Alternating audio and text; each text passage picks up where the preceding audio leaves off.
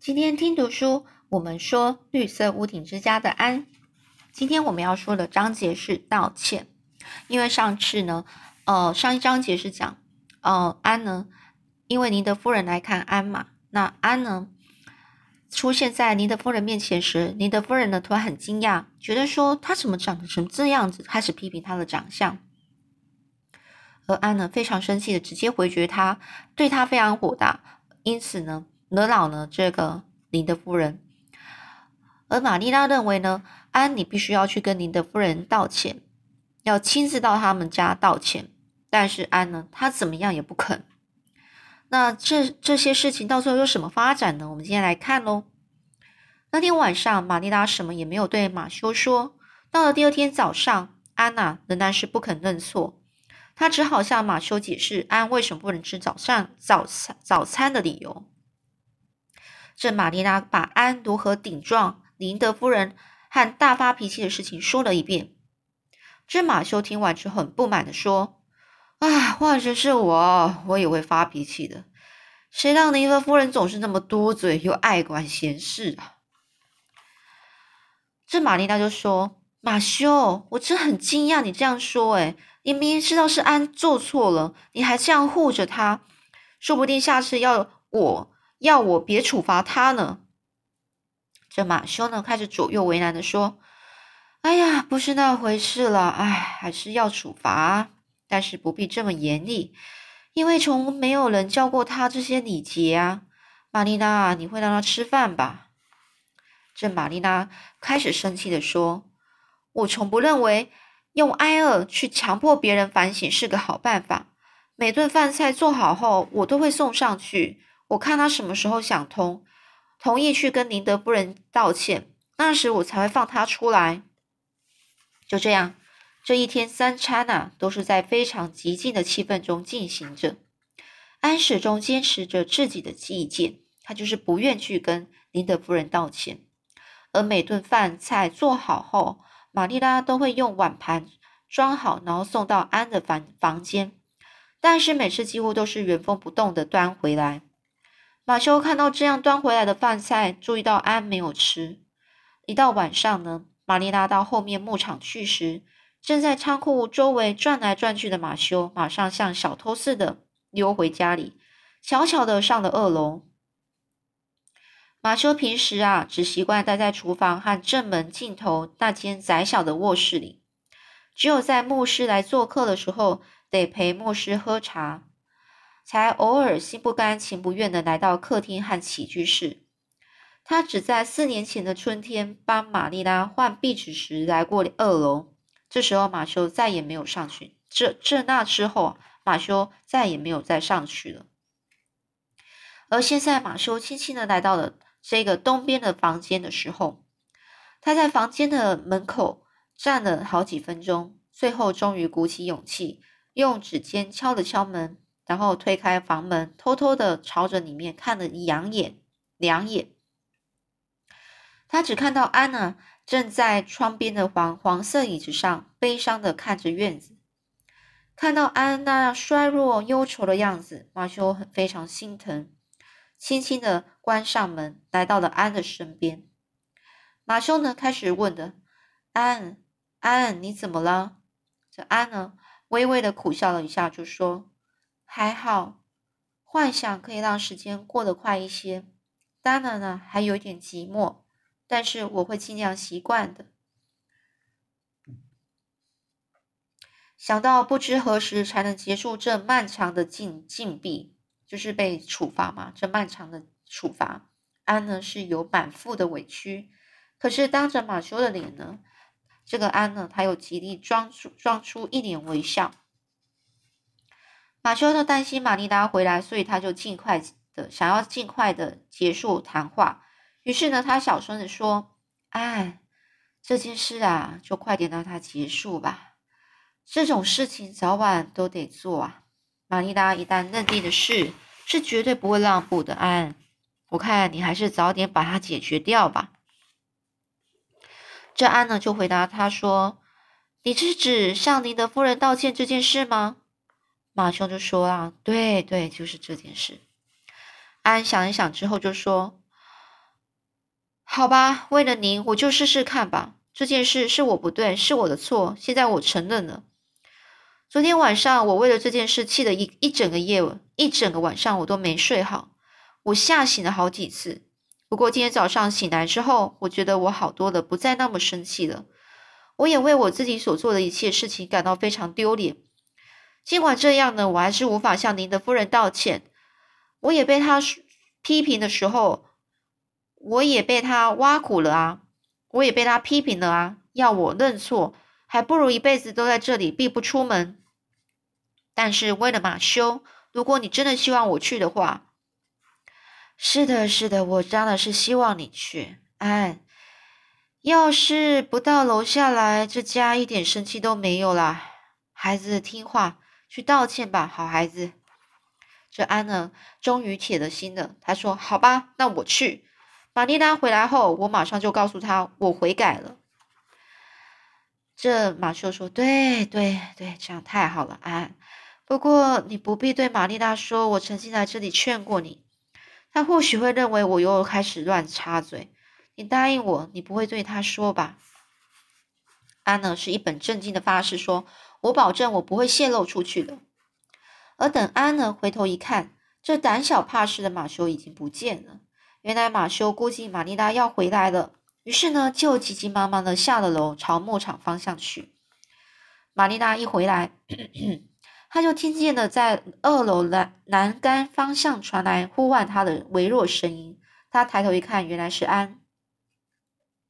玛丽拉站在正门厅里面，就问。什么事？怎么了？这安呢就跟跟他说：“玛丽娜，我昨天对您的夫人发脾气，我乱吼乱叫的，实在是太失礼，太失礼了。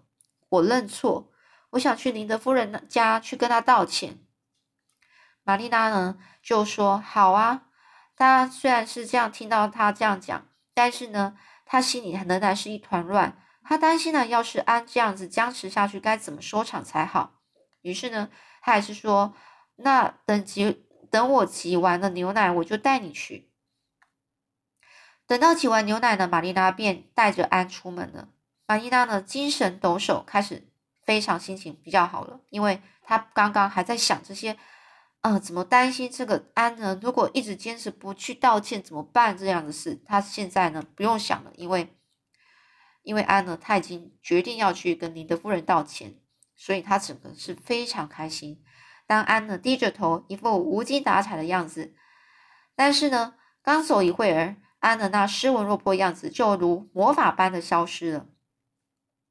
他本来是一副无精打采样子，但是呢，在在这个路途中呢，他开始呢，他本来那个神情默默样子，突然变得有精神，扬起他的脸，看着晚霞的天空，脸上呢早已掩饰不住内心的兴奋。脚步呢也不知不觉的轻快起来了。玛丽拉很快的注意到安的变化，不由得感到非常的疑惑。于是他就问安：“你在想什么啊？”这安娜似乎在说梦话似的，她说：“我在想要对您的夫人说些什么啊。”唉，这是个好现象啊。玛丽拉原本的处罚计划也不打算施行了，但是安现在这种出神的样子，可不能去见您的夫人啊。当他们进入林德夫人的大门时，林德夫人正在厨房厨房的窗边织毛衣。一看到林德夫人，安立刻表现出悔恨的表情。他默默地跪在林德夫人面前，诚恳地向被吓呆的夫人伸出手，诚恳地向那个吓呆的夫人伸出手，意思就是说，本来呢，安的情绪一开始从家里出来是有一点落寞的。但是走着走着呢，哎，突然之间心情就好，好像变好了。那玛丽拉其实就会觉得说奇怪，安变化怎么那么大？他就问他在想什么，然后安呢就说，呃，我在想要对林德夫人说些什么。但是呢，他又觉得玛丽拉，他看到他的样子，又觉得说他看起来好像又不太适合去见林德夫人，因为他怕到时候他看到林德夫人，不知道又会说了些什么不好的话。但是呢。现在一到林德夫人家之后，安娜马上的跪到林德夫人面前，而且很诚恳的伸出手，呃摸，呃就是伸出，呃非常诚恳的去伸出手，然后摸着夫人的手，这样子就对了。